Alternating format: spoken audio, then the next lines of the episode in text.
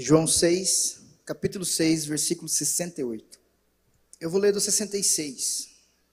Diz assim: Nesse momento, muitos de seus discípulos se afastaram dele e o abandonaram. Então Jesus se voltou para os doze e perguntou: Vocês também vão embora? Simão Pedro respondeu: Senhor, para quem iremos? O Senhor tem as palavras de vida eterna. Nós cremos e sabemos que o Senhor é o Santo de Deus.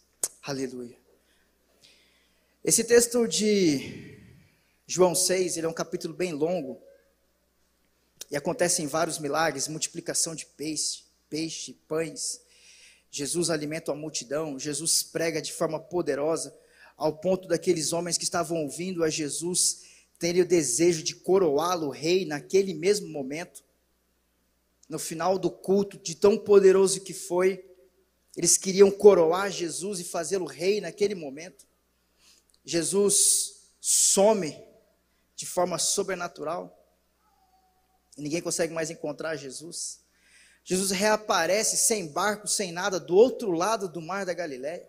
Esse capítulo ele é todo cheio de, de coisas tremendas e vale muito a pena você ler depois porque Jesus fala o tempo todo, então são palavras do próprio Cristo. Eu gosto muito de ler os textos em que Jesus está falando.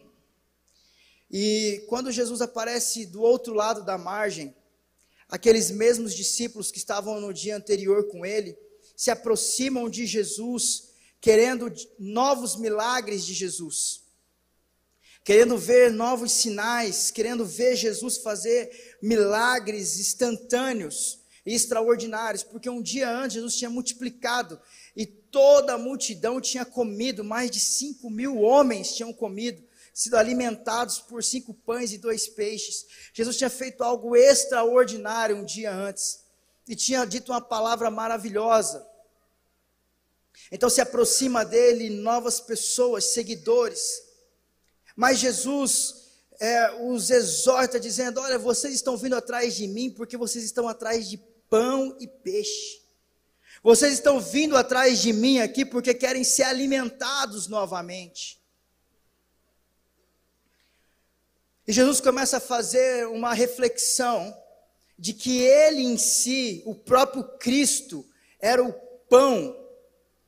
Ele mesmo era o enviado de Deus, como o pão vivo que tinha descido do céu. E Jesus começa a falar para eles: olha, o que vocês estão procurando é perecível, mas o que eu estou aqui para lhe oferecer é vida eterna com Cristo na glória.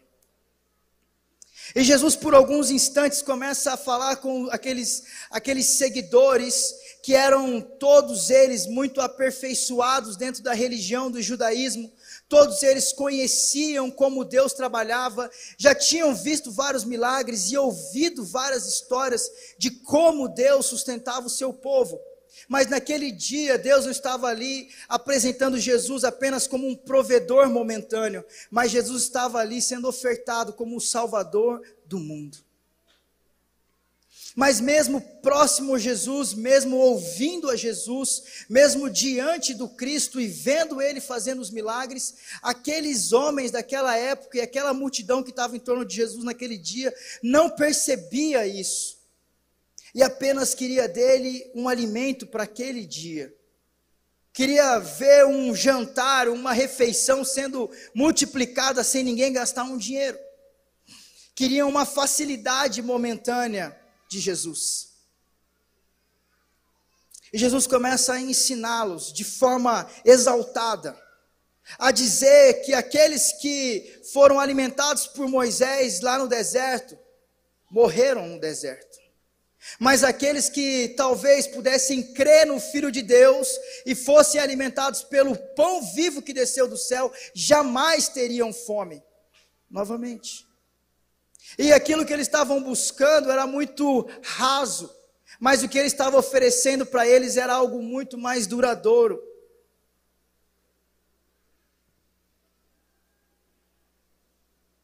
Nessa noite, queridos, o Senhor tem me incomodado. E a palavra que eu tenho aqui para vocês é exatamente isso. Essa multidão que circulava em Jesus, atrás dos milagres, atraída pelos milagres. É aquele discípulo, é aquela pessoa que fica de forma periférica, é aquela pessoa que está envolvida, vem à igreja, vai à célula, ouve uma palavra, mas ainda ela não se aproximou de Jesus. Ela está ouvindo que vai ter um culto, ela está admirada que tem um milagre, ela tem uma necessidade de ser alimentada. Então ela procura Jesus. Ela faz o gesto correto de ir atrás de Jesus. E aonde Jesus ia, eles ficavam procurando, exatamente nesse texto, como Jesus não veio no barco junto com os discípulos, e os discípulos atravessaram o mar com o único barco que tinha disponível. Então eles falaram: Acho que Jesus não veio, porque só os discípulos desembarcaram. Ah, e de repente encontram Jesus do outro lado da margem. Então falam assim: Como o senhor chegou até aqui? Então aquelas pessoas elas ficavam procurando Jesus, por onde ele ia, e várias e várias e várias vezes a gente lê aqui na Bíblia que Jesus arrastava as multidões por onde ele ia, e antes mesmo que ele chegasse, já estavam sendo anunciados que um profeta milagroso, um sacerdote milagroso estava chegando. E muitas pessoas se aproximavam de Jesus. E esse era a estratégia do Cristo mesmo. Ele se é, diminuiu, ele ficou no nível dos homens comuns, ele andou pelas vielas, ele foi nas periferias, Jesus falou por parábolas, Jesus alimentou o povo, Jesus fez discursos simples, diferentes daquelas retóricas é, renomadas dos, dos fariseus. Jesus se conectou com as pessoas de fato, essa era a estratégia de Jesus. Mas o segundo passo era que eles se aproximassem e compreendessem aquilo que Jesus de fato fazia. Nesse texto de João 6, quando você lê na sua casa todo, hoje nós não temos tempo, são 70, 69 versículos. Ele diz assim: Vocês receberam o milagre, mas não compreenderam ele, e por isso querem de novo.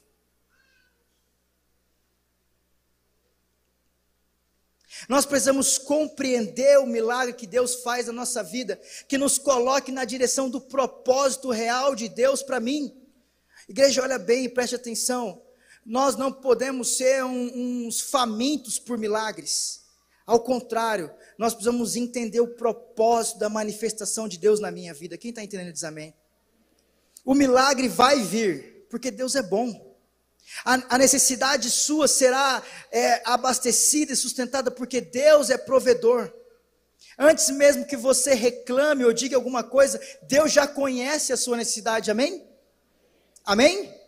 Quem tem sido sustentado por Deus diz amém. Quem tem experimentado Deus te sustentar diz amém. Só que eu preciso entender o propósito do milagre de Deus na minha vida. E aqueles homens tinham acabado de ser abençoados pela palavra de Jesus e também sido alimentados por pão e peixe.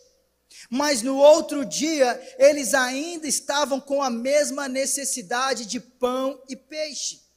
E Jesus diz a eles: Vocês não compreenderam o meu milagre. Então eu aprendo com Jesus nesse texto querido de João 6, que nós precisamos entender o propósito da manifestação de Deus para a minha vida, porque ela me leva a entrar no propósito celestial que Jesus tem para cada um de nós. Amém? Todos nós recebemos milagres aqui, queridos, mas precisamos avançar nós precisamos é, continuar aprofundando nosso relacionamento com Deus para entender aquilo que Jesus fala na esfera espiritual da vida eterna. Aqueles homens ainda estavam olhando apenas para o lado natural de serem sustentados dia a dia por um profeta milagroso. Quem não queria? Pensa, a região da Galiléia, aonde Jesus estava, aqui em Carfanaum, era uma região mais empobrecida, era uma região mais carente.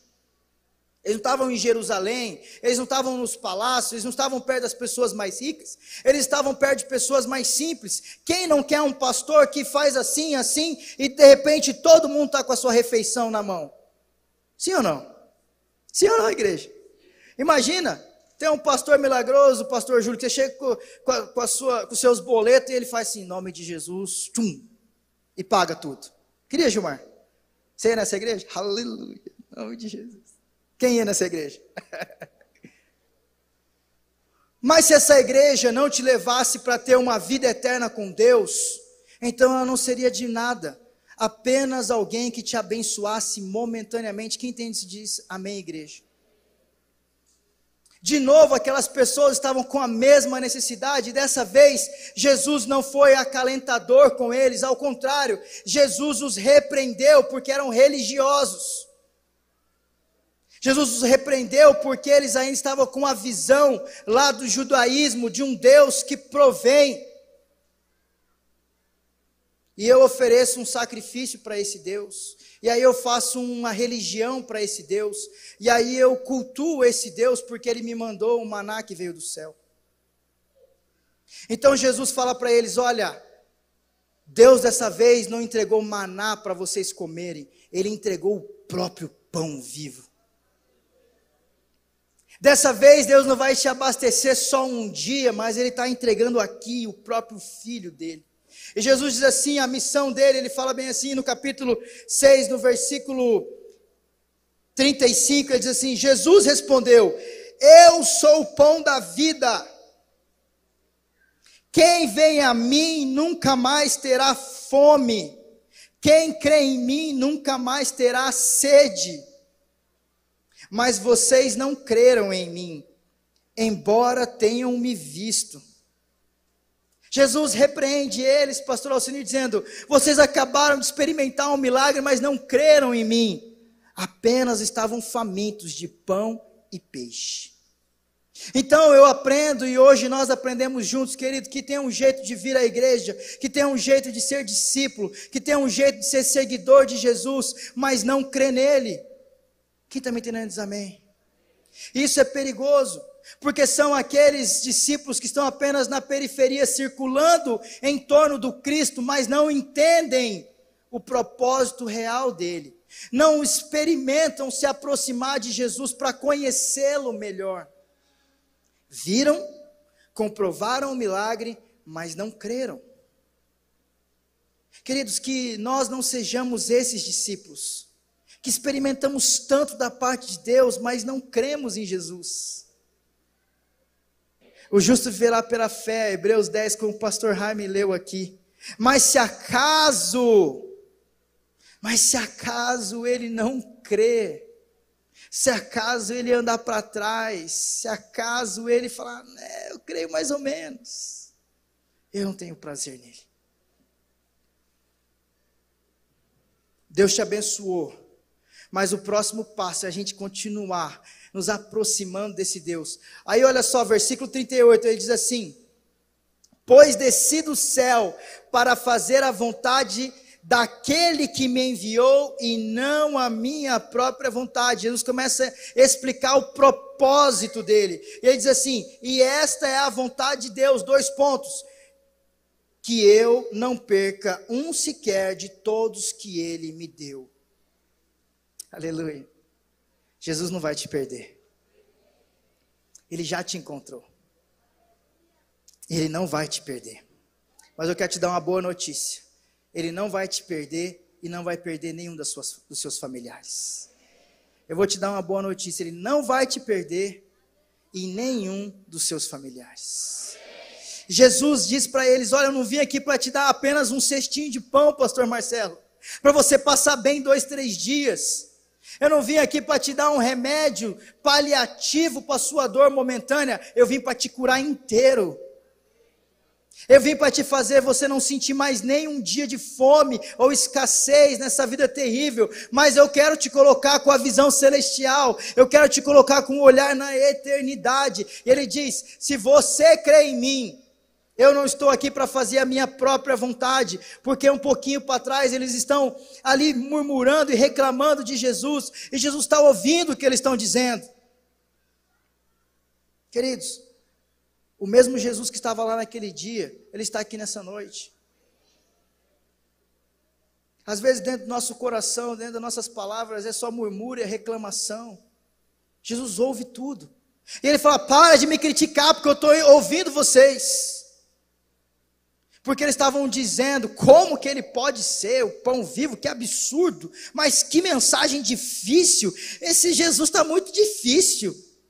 Mas que estrela, meu Deus! E já começaram a rejeitar o Cristo. E ele diz assim: Eu não estou aqui pela minha vontade, mas eu estou aqui pela vontade de Deus Pai que me enviou. E a vontade dele é que nenhum se perca. Querido, essa é uma palavra poderosa para você nessa noite, que vai fortalecer o seu coração, porque o amor de Deus sobre nós é tremendo, ao ponto de nos dar Jesus Cristo de Nazaré, para morrer por mim e por você, para que você não se perca, mas que você tenha uma morada eterna com Ele nos céus. Quem crê diz amém? amém? Aí tem gente que não gosta de ser criticado, né? Mas Jesus foi também, irmão, duramente criticado. E nesse dia, Jesus também foi abandonado. E aquelas pessoas que ouviram essa mensagem decidiram não crer nela, não aceitar a mensagem. E além disso, ir embora. O mesmo Deus que um dia antes tinha os alimentado, agora ele era o desprezado. Eu quero que você compreenda esse, porque talvez esse seja o ponto principal da minha, da minha mensagem. Existe aquele discípulo que consegue passar a barreira só da superficialidade, daquilo que é benefício direto para mim natural, para entender o propósito celestial que há no relacionamento com Deus e que ele nos oportuniza isso para todos. Uma oportunidade de conhecer a Deus mais profundamente. E quando Jesus se revela a essas pessoas mais imaturas, que estavam só ali para se beneficiar, olhando tudo de longe, elas rejeitam e vão embora. Se você ficar só da porta para fora, querido, só analisando, opa, hoje tem comida, eu vou. Opa, hoje tem bênção, eu vou. Opa, hoje tem milagre, eu creio. Mas não me envolvo. Na hora que a palavra chega para mim, na hora que eu preciso decidir, na hora que vem a, o convite, a chamada, Pastor Geraldo, eu rejeito. E é nesse momento onde muitos e muitos e muitos nesse dia viraram as costas para Jesus e foram embora. E Jesus aqui está exaltado. Eu leio esse texto, depois lê, querido, com cuidado lá na sua casa. Antes de você dormir, vai lá, abre a Bíblia no celular, ou a Bíblia aí de verdade que você carrega, lê e já lê na tua cabeça, imagina Jesus engrossando a voz. Jesus não estava bonzinho aqui, fala a verdade. Sim ou não? O que, que você acha? Jesus já está irritado com aqueles homens. Jesus deu uma meio colérico, né? E ele disse: tá bom, pode ir embora. E ele se volta para os doze e diz: E vocês? Também vão embora? Também acharam duro? Também vão embora? E aí está a diferença do discípulo que consegue se aproximar. Aí está a diferença daqueles que conseguem ter relacionamento mais próximo com Deus. Porque aqueles que se aproximam do relacionamento com Deus são revelados pelo Espírito Santo, querido. E diante de uma decisão difícil, e diante de um momento conturbado, e diante de um momento ali de exortação, ele não se rebela, mas ele tem entendimento da parte de Deus, ele tem revelação do Espírito Santo. Por quê? Porque os doze estavam próximos de Jesus. E o apóstolo Pedro, ali o, o mais, é, como é que chama? Chama Pedro? Sanguíneo né, aquele mais precipitado, aquele que tinha mais correções talvez para fazer na sua vida em termos de comportamento. É ele que fala: Jesus, isso não é nada. Para onde nós iremos? Se só tu tens as palavras de vida eterna. Aleluia. E quem revelou isso a Pedro foi o próprio Espírito Santo, querido. Mas para aquele discípulo que está mais chegado, porque Pedro não só viu os milagres naquele dia anterior, como Pedro estava passando todos os dias juntos com Jesus. E essa é a diferença daqueles que só observam, daqueles que estão de passagem por dentro de um povo, daqueles que realmente se sentam na mesa para desfrutar da companhia do Mestre. Aleluia. Eu quero te perguntar nessa, nessa noite, querido, quem é você? Você é aquele discípulo que está sentado na mesa, que está observando o Messias, Ou você é aquele que está só vindo no dia do convite para a festa? Ou você está só sendo aquele que vem no dia da bênção? Aquele que vem para pegar o seu milagre, a sua porção e depois ir embora? O nosso entendimento vai ser revelado pelo Espírito Santo à medida em que nós nos aproximarmos de Deus. E eu vou te dizer, querido, nós temos vários irmãos e irmãs aqui que têm uma longa caminhada com Jesus. E eu sou um deles. E nós sabemos na prática como essa palavra é verdadeira. Aqueles que se aproximam entendem o propósito. Existe um mover sobrenatural nessa igreja por esses dias, querido. É, é nítido. É passar da porta e você sente, sim ou não? Sim ou não, querido? A hora que você começa a se arrumar para o culto, já tem uma expectativa de frente do seu coração, é verdade, não é? Talvez há muito tempo você não sentia isso. Mas você já está vindo para o culto falando, vai acontecer alguma coisa. E o mover de Deus está sobre esta igreja, querido. Olha, escute bem o que eu estou te dizendo. Deus está te chamando. Deus está recrutando homens e mulheres para esse tempo, que é o tempo último, que é o tempo final, de tirarmos o olhar da, da vida humana e terrena para olharmos para a vida eterna. Aleluia para tirarmos aqui a nossa, a nossa necessidade momentânea de nos alimentarmos no dia de hoje, para olhar para Jesus, que é o pão vivo que desceu do céu, o pão da vida que nos enche por inteiro em todas as áreas da nossa vida. Aleluia.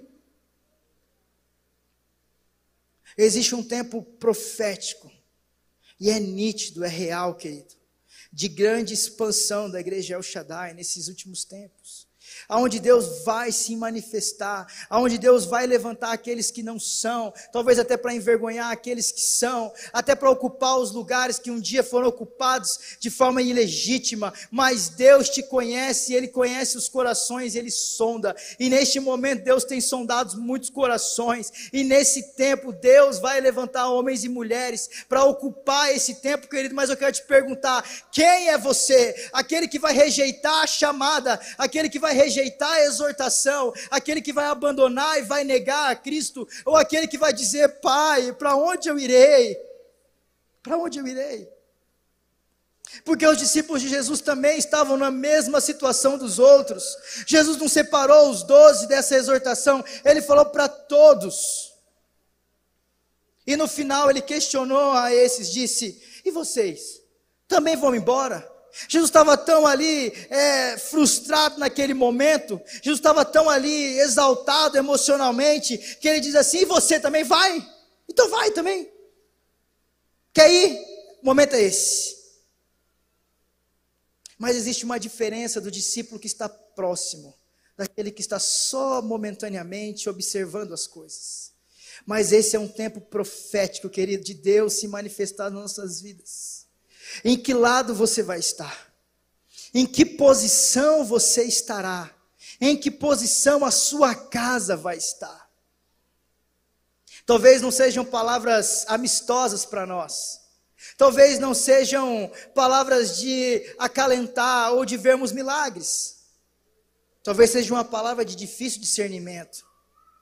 Mas qual vai ser a nossa decisão diante da chamada que nos apresenta?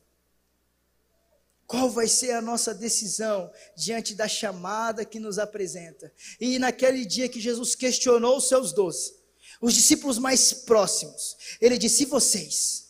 Vão também? Vão embora também? E Pedro diz: por mais difícil que seja, por mais dura que seja essa palavra, ou por mais difícil compreensão que seja, para onde nós iremos? Se nós viemos já até aqui contigo, Jesus. Olhar para trás, os barcos estão afundados no cais. Para onde nós iremos? Não tem lugar para a gente ir se não te seguir, Jesus, porque o Senhor vai nos levar à vida eterna. Aleluia. E eu tenho certeza, querido, que nessa noite o Senhor vai tocar o seu coração. Para você ser essa mulher e esse homem de Deus que está com a resposta certa na boca. E sabe o que eu fico mais intrigado? Porque Jesus faz a pergunta. Jesus estava conhecendo que aqueles homens estavam murmurando contra ele. Jesus estava ouvindo o pensamento deles que criticavam a Jesus. E como que ele já não conhecia a resposta dos doze, mas mesmo assim Jesus faz a pergunta: Isso não é intrigante? Sim ou não? Se ele já conhecia tudo, por que, que ele pergunta algo que ele já sabia a resposta? Mas sempre vem uma chamada, querido, porque Deus não obriga ninguém a nada, então ele te faz a chamada, então ele te faz o questionamento, então ele te diz: ei, você vai ou não vai? E nós temos que expressar a nossa vontade diante de Deus. Nós temos que dizer quem nós somos, aonde nós estamos, em que e que nós representamos, qual é o nosso posicionamento. E esse é um tempo, querido, de vivermos grandes coisas em Deus. Talvez não milagres, é, não milagres pessoais de alimentação de pão e peixe, mas de vermos uma multidão de pessoas subindo para a glória eterna, porque você foi o mensageiro da paz. Aleluia! Talvez seja isso que Deus espera de nós como resposta desse culto para hoje. E para esse ano de 2021 estarmos posicionados, não importa o que aconteça, não importa o quanto chacoalhe, mas a gente vai estar firme e focado, dizendo: para onde nós iremos se não for seguir a esse Jesus Cristo?